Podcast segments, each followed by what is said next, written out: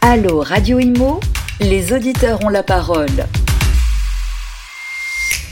Bonjour à tous et merci d'être avec nous pour ce tout nouveau numéro de Allo Radio Imo. Euh, l'émission, vous le savez, où nos experts répondent à vos nombreuses questions qui nous parviennent régulièrement euh, sur la page Facebook de Radio Imo sur les différents sujets liés à l'immobilier euh, qui vous concernent et qui vous préoccupent. Nos experts du jour sont Arnaud Groussac. Bonjour Arnaud. Bonjour. Merci de revenir dans cette émission, fondateur de Patrimoine Store.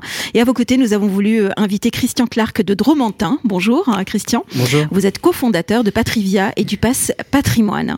Pour vous, c'est la première fois que vous venez euh, nous voir, euh, bah, Christian, je crois. Absolument, et je vous remercie euh, pour votre invitation. Alors vous, on peut dire que vous êtes un, vrai expert du patrimoine français. Hein. Oui, absolument. Alors, expliquez-nous, avant de répondre justement aux nombreuses questions des, auditeurs, qu'est-ce que c'est Patrivia et qu'est-ce que le passe patrimoine surtout? Patrivia, c'est la première billetterie en ligne au service du patrimoine. On met en relation des gestionnaires de monuments avec des visiteurs pour des visites de châteaux, musées, monuments et jardins. En fait, on est parti d'un constat, c'est qu'il y avait 99% de châteaux et de musées qui n'avaient pas de système de paiement en ligne et aucune billetterie centralisée. Et eh oui, ça reste un château, hein.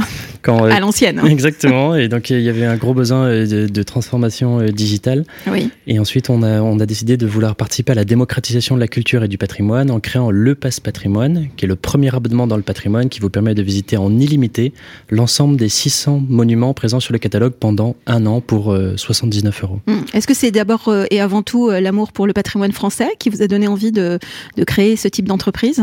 Bien sûr, et l'amour pour le beau de manière globale, parce que le beau, ça fait du bien. Effectivement. puis il y a tellement de belles choses en France. On n'a parfois pas besoin de traverser les frontières euh, pour voir de jolies choses en France. Alors on aura plein de questions à vous poser justement sur euh, l'investissement euh, dans le patrimoine français parce que c'est possible. avec vous Arnaud, on va parler surtout justement d'immobilier vert. Mais avant cela, présentez-nous encore une fois votre entreprise qui est Patrimoine Store. Oui, alors Patrimoine Store, c'est la première plateforme en France à contractualiser l'accompagnement dans l'investissement immobilier.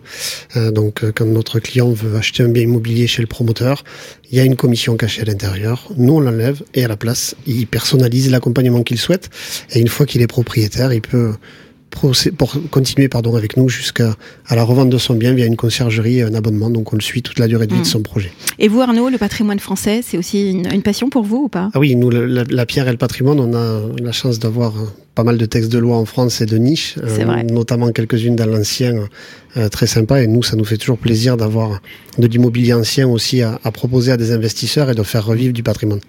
Alors, est-ce qu'on a du mal, euh, Christian, en France, euh, à, euh, à, garder de façon continuelle et en bon état notre patrimoine français, ou est-ce que ça demande beaucoup d'argent?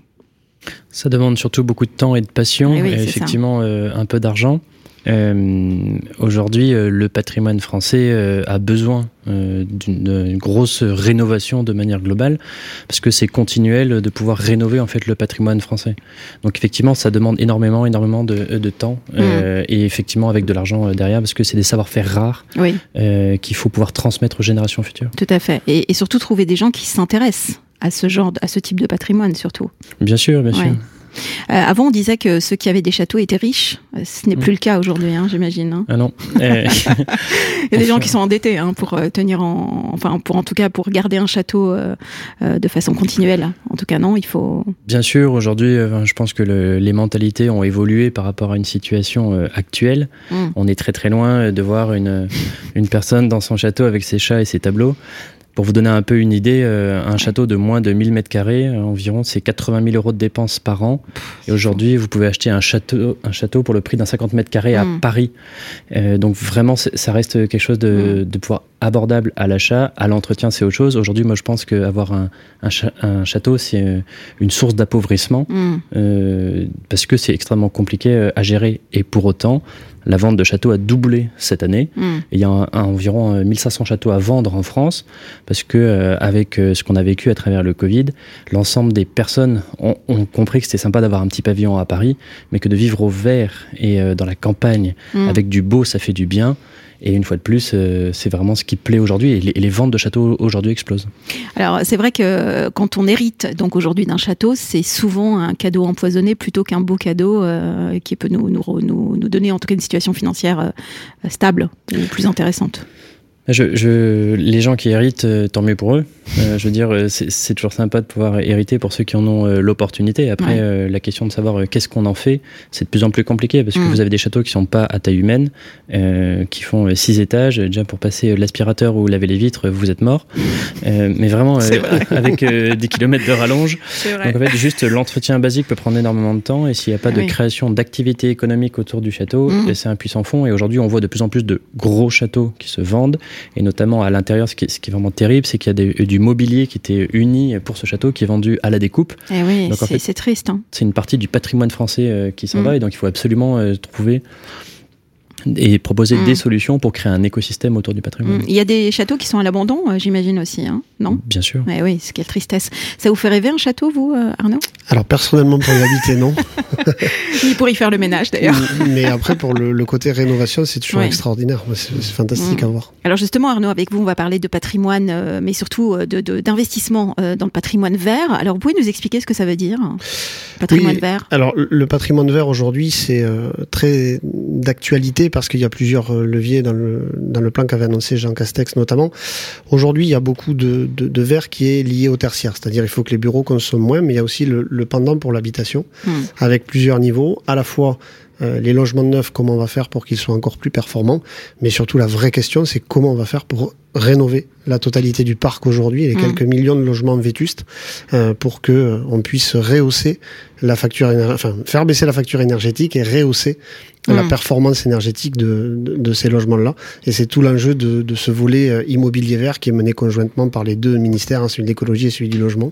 Et c'est un vrai, vrai, vrai euh, travail à temps plein qui attend les, mm. les, les, équipes de rénovation pendant les quelques prochaines mm. années.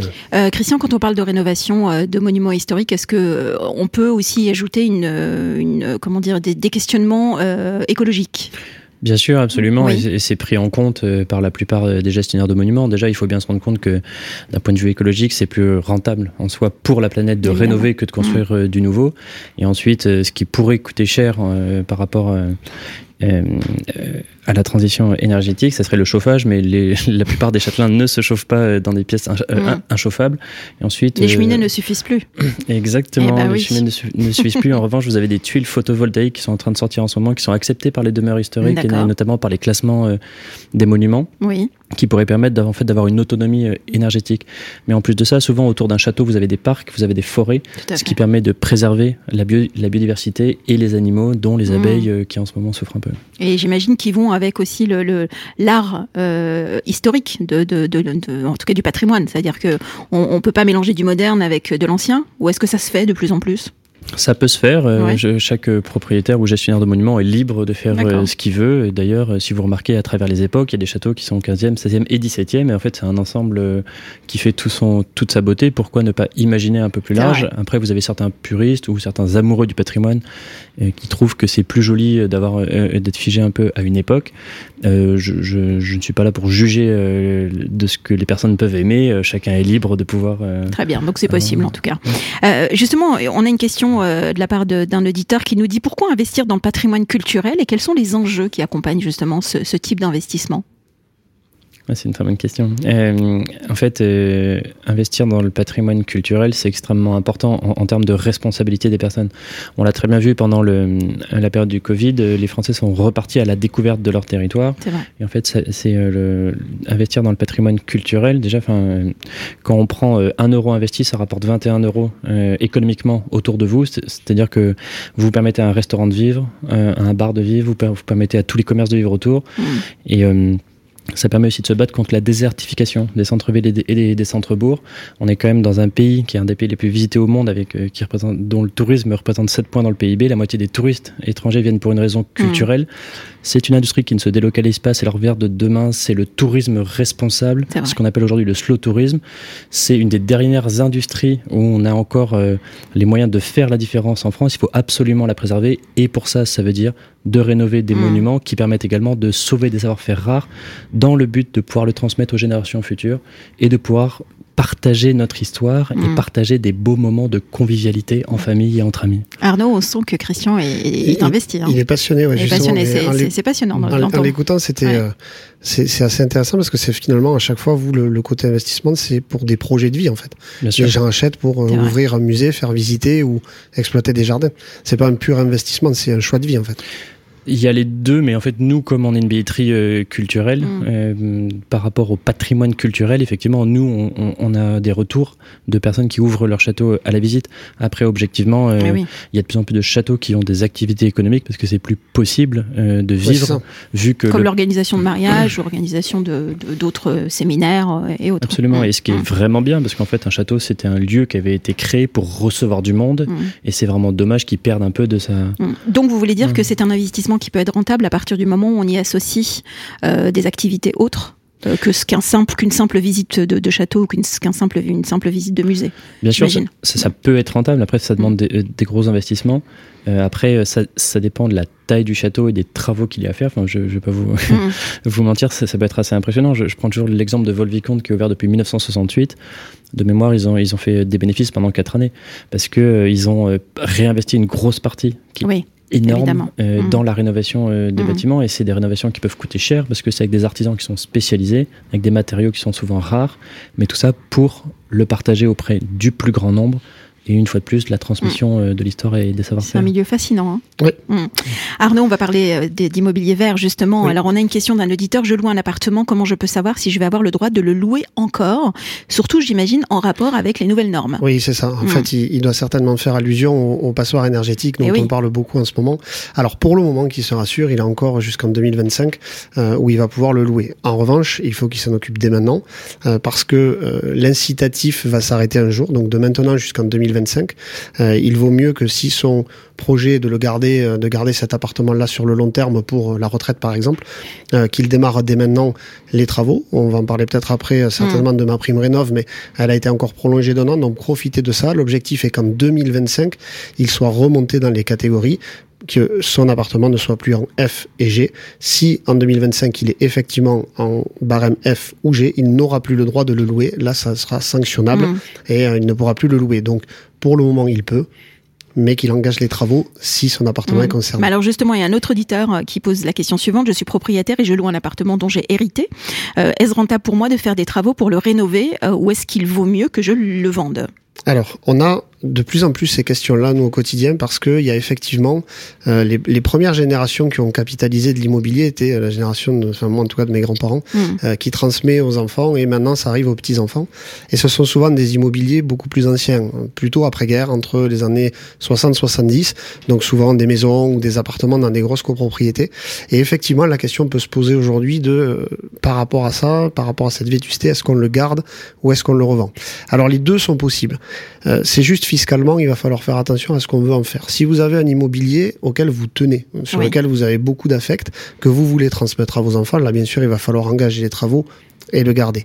Si par contre, vous avez un immobilier qui est purement un immobilier mm. euh, d'investissement où vous avez euh, votre loyer, ben peut-être qu'il va falloir se poser la question de se dire j'engage pas moi-même les travaux, je vends à un prix qui est plus bas, ah bien sûr, puisqu'il n'y a pas de, de travaux. Surtout si mon locataire veut l'acheter, par exemple. Voilà, exactement, exactement. Euh, et du coup, je récupère ma somme que je hmm. peux réinvestir sur un support peut-être plus moderne ou plus adapté à ma situation actuelle, comme des résidences étudiantes, par exemple, ce genre de choses. Mais euh, pour éviter une fiscalité, en fait, ce qu'il faut savoir, c'est que à partir du moment où vous allez faire les travaux, euh, vous allez engager quand même du long terme. Vous n'allez pas pouvoir le revendre tout de suite après. Donc, si votre si votre souhait c'est uniquement du locatif, peut-être accepté, et on va certainement avoir quelques baisses de prix dans du, de l'immobilier un peu plus ancien Mmh. Mais c'est pas grave, ça permettra aussi à des gens euh, d'arriver, de se loger et de faire des travaux à leur mmh. goût. Donc c'est peut-être euh, c'est peut-être ça qu'il faut regarder. On a encore d'autres questions, euh, Arnaud. avant cela, on revient justement sur l'investissement dans le patrimoine culturel. Christian, comment est-ce qu'on investit aujourd'hui dans le patrimoine culturel et, et, surtout quels sont les critères pour bien choisir son investissement? Alors d'abord, euh, je pense que pour la plupart des personnes, ça reste un coup de cœur et donc ça, c'est mm. chaque personne est libre en fonction de, de ce qu'il aime, de pouvoir choisir euh, ce qu'il veut. Après, ça va être des personnes qui vont vouloir plutôt être euh, dans la campagne profonde ou alors plutôt à proximité des, des centres-villes ou centres-bourgs. Ça, ça dépend vraiment de ce que vous aimez. Ensuite, c'est est-ce que vous pouvez développer une activité économique si vous en avez besoin, ce qui est la plupart des cas le temps. Est-ce que vous voulez un château à taille humaine ou pas, ou parce que vous pouvez très bien avoir un château et avoir des énormes dépendances et qui demande de, l'entretien. C'est sûr. En fait, il n'y a, pas de, bonne ou de mauvaise réponse en soi. Il y a, une multitude de bonnes réponses euh, par rapport à ce choix. Ça existe des petits châteaux en France? Oui. C'est vrai? Des châteaux à taille humaine? Qu'est-ce que vous appelez un château à taille humaine? C'est combien de je sais pas, ça, ça équivaut à combien d'hectares ou de mètres carrés, j'en sais rien. En fait, vous pouvez très bien avoir des châteaux sans euh, beaucoup de terrain autour et vous pouvez très bien avoir des châteaux qui font 200 euh, mètres carrés. Ah oui, d'accord. Donc, a vraiment des petits châteaux en France. enfin, euh, si on compare mm. à Paris, effectivement, ça peut être assez important, mais si on compare à des maisons de province, c'est tout de suite plus abordable. Très bien. Est-ce qu'on doit faire appel à des agences immobilières spécifiques? C'est vrai que c'est une question qui revient souvent pour acquérir des biens du patrimoine culturel. Est-ce qu'il y a des agences spécialisées là-dessus? Oui, il y en a quelques-unes. Mm. Euh, moi, je pense que c'est extrêmement important pour faire appel euh, à elles, parce que s'ils sont dans un secteur qui sont, euh, dans lequel ils sont passionnés, et, eh oui. et ils vont vous dire ce qu'il en est euh, par rapport au prix, ils vont vous dire ce qu'il en est par rapport euh, aux mm. engagements que vous prenez. Enfin, je, je, pense que c'est important de noter que les châteaux restent en moyenne 7 ans dans une même famille, parce qu'il y a certaines personnes qui pensent que le côté bucolique un peu à la campagne et, et, et mesurent pas forcément tout le... Et oui, toute la responsabilité qui va avec. Toute hein. la responsabilité et, et, le, et ce que ça engage derrière. Mm. Pour autant, c'est pour ça que c'est important de passer par des agences qui, eux, vont pouvoir vous mettre euh, en valeur qu'est-ce qu'il y a d'important et, mm. et, sans vous mentir. Et je pense que c'est un peu ce qui ressort dans le dans le patrimoine, c'est que c'est souvent des gens passionnés euh, et c'est des gens qui veulent du bien au patrimoine et donc mm. du coup qui vivent sur le long terme plus qu'autre chose. Et, ils aident ces agences-là justement à monter ces projets de vie ou, ou pas du tout ces deux choses à part. Il y a l'immobilier d'un côté et le projet de vie de l'autre? Très bonne question. Très bonne question, effectivement. Et ben, a... C'était la question de, des mm. aides qu'on peut avoir derrière, ah justement. justement. Comment, on peut, comment un néophyte peut aller chercher les aides? Il y a peut-être des subventions pour la rénovation. Parce que là, c'est vraiment des projets de vie. C'est pas comme moi dans mon secteur où c'est de la mm-hmm. pure, du pur investissement locatif. C'est pas ma prime rénov, quoi. Hein. c'est plus. Non, mais même les, même les, monuments historiques, nous, en eh investissement, on a des, des, grosses réductions d'impôts. Enfin, mm. ça marche très très fort. Mais là, par contre, c'est plutôt comme c'est des projets de vie. Je sais pas s'il y a beaucoup d'aides, du coup. Oui, effectivement, il n'y a, a, pas euh, énormément d'aides. Vous pouvez avoir euh, une, une une défiscalisation si vous êtes ouvert, euh, mhm. lorsque vous êtes un monument historique et que vous êtes ouvert pour des visites. Euh, mais c'est pas ce qui va, enfin, euh, qui, qui, peut représenter 20%, c'est pas ce qui va sauver votre monument, mhm. euh, parce que vous allez toujours avoir des charges derrière. C'est pour ça que nous, on conseille souvent de passer par des agences et après par des startups ou des entreprises spécialisées dans le conseil. Mais il se trouve qu'il y a quelques startups qui, qui marchent très très bien en ce moment. Et nous, on trouve que l'entreprise euh, Patrice Bess fait un très très bon travail sur le. Oh, mais vous avez raison de leur faire de la pub. Hein. absolument. non, c'est bien.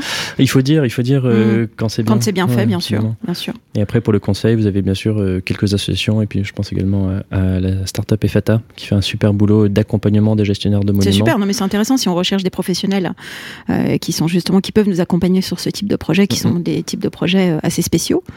C'est intéressant de le dire, effectivement. On a encore plein de questions à vous poser, Christian. Vous restez avec nous. on va reparler de l'immobilier vert et de l'investissement justement. Euh, un auditeur nous pose la, question suivante. Je viens d'acheter ma maison qui date des années 70. Euh, comment je peux être sûr que je suis éligible à ma prime rénov? Juste avant de répondre, euh, Arnaud, c'est quoi ma prime rénov? Alors, ma prime rénov, c'est un dispositif d'incitation à la rénovation. déjà pour rassurer l'investisseur, tout le monde y est éligible. Euh, que ça soit un propriétaire, que ça soit un locataire, et même euh, les copropriétés maintenant ça a été étendu. En fait, ça va être par rapport à vos revenus. Vous allez pouvoir euh, bénéficier d'aides mmh. suivant les travaux que vous faites avec des encouragements.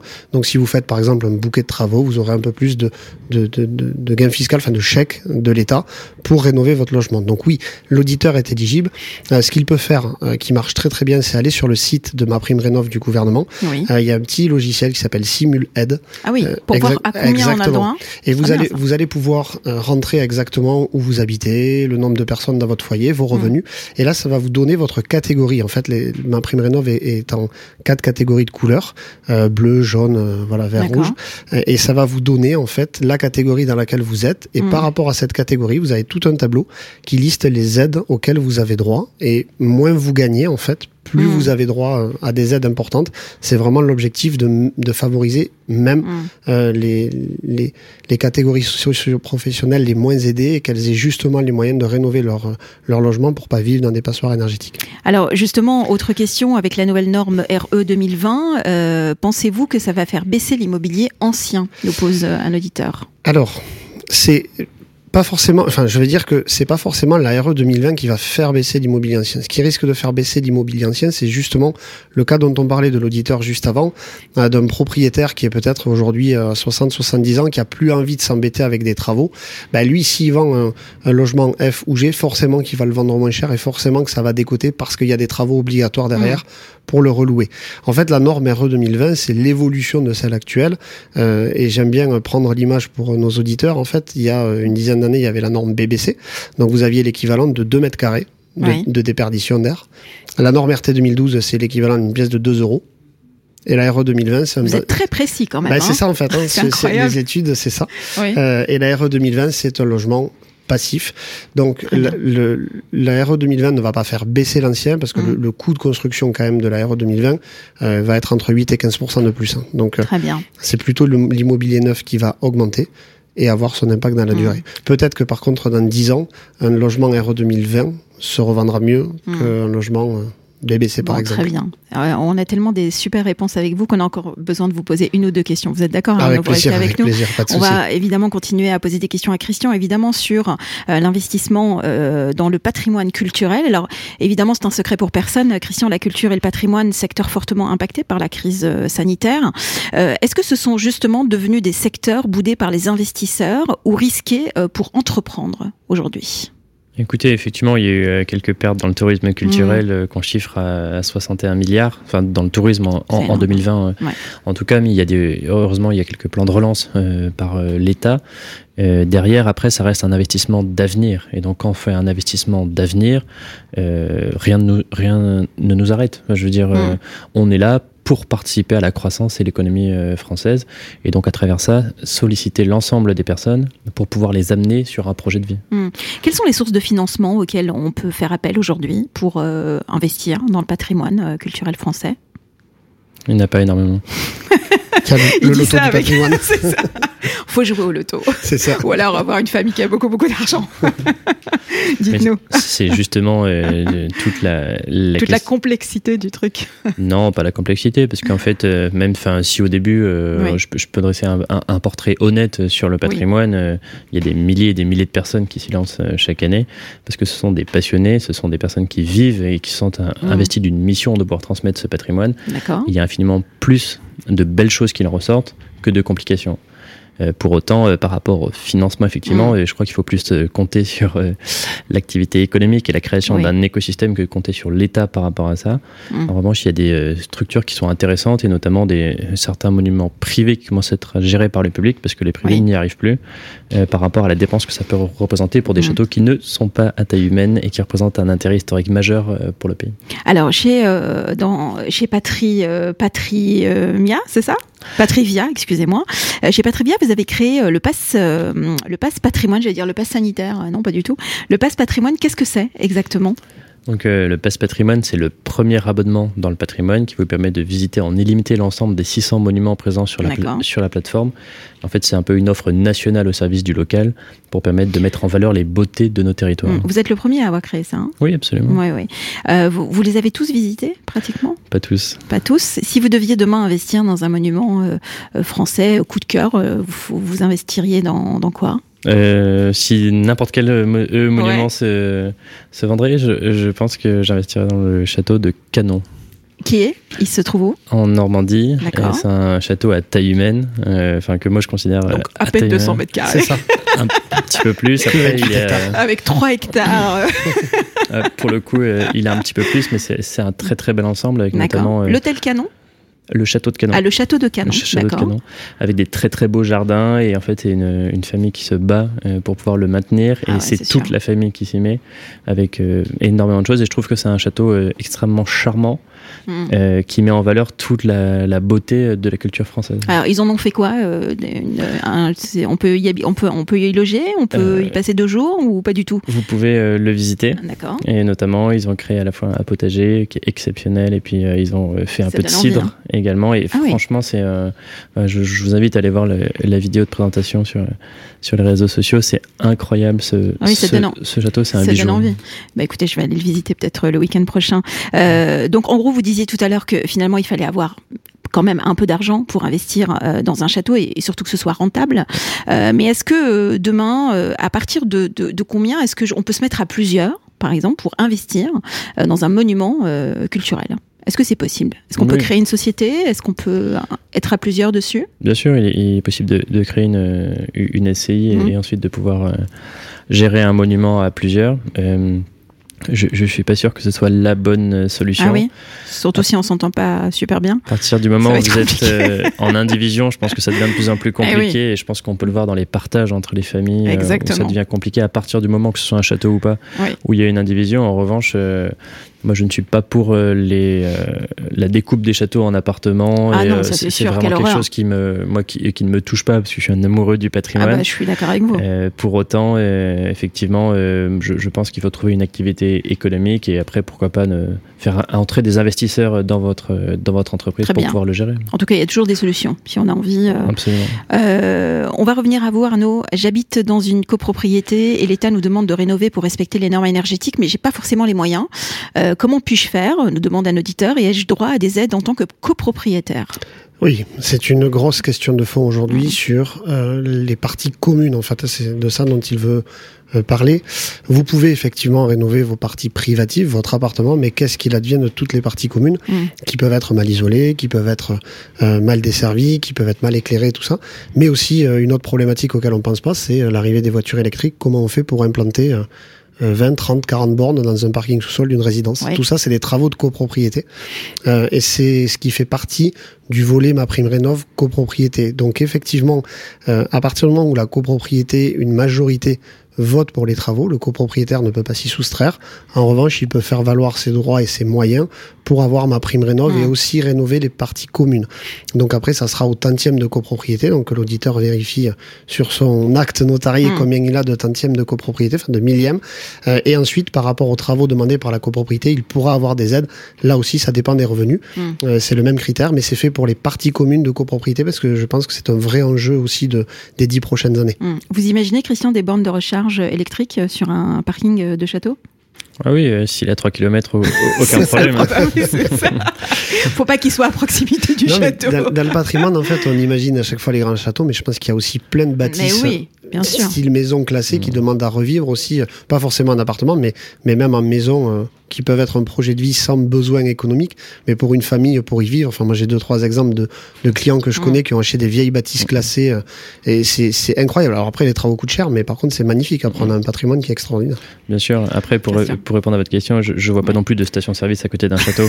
Donc, par rapport à ça, effectivement, euh, mais je pense qu'effectivement, c'est important de prévoir euh, pour pouvoir euh, gérer tout ça, et il y a toujours moyen de pouvoir s'arranger tout en euh, préservant euh, la beauté mmh. du, du, monument. Et d'ailleurs, on peut pas faire ce qu'on veut quand on gère un, un, mmh. un, un, monument historique. Il y a souvent des contraintes par rapport à ça. Donc oui, c'est quelque chose qu'il faut prévoir, mais dans les règles mmh. de l'art. Alors justement, dernière question pour vous, Christian, euh, de la part d'un auditeur. Euh, restaurer le patrimoine culturel français, euh, c'est possible, mais quelles sont les réglementations à suivre? C'est quand même important, je crois. Alors là, il faut se faire accompagner euh, par un architecte des bâtiments parce qu'en fait, Ouais. euh, en fonction de, de votre bâtiment euh, et en fonction de, de ce que vous voulez faire, vous avez énormément de, de choses qu'il faut, qu'il faut faire dans les règles de l'art. Oui. Donc dans ce cadre-là, je conseille effectivement de se faire accompagner pour pouvoir avoir une, une restauration la plus juste possible, parce qu'en fait, quand on a la l'immense plaisir et le privilège de posséder un- ou de gérer un, un bâtiment historique, euh, ben on a le devoir également de pouvoir le transmettre aux générations futures euh, dans un état euh, parfait. Et attention, tous les architectes ne font pas les monuments historiques. Hein. Ouais. C'est une accréditation complémentaire et il faut Absolument. vraiment se renseigner sur l'architecte. Tout à fait. Le plus simple, c'est d'aller voir la, la DRAC qui vous renvoie vers les.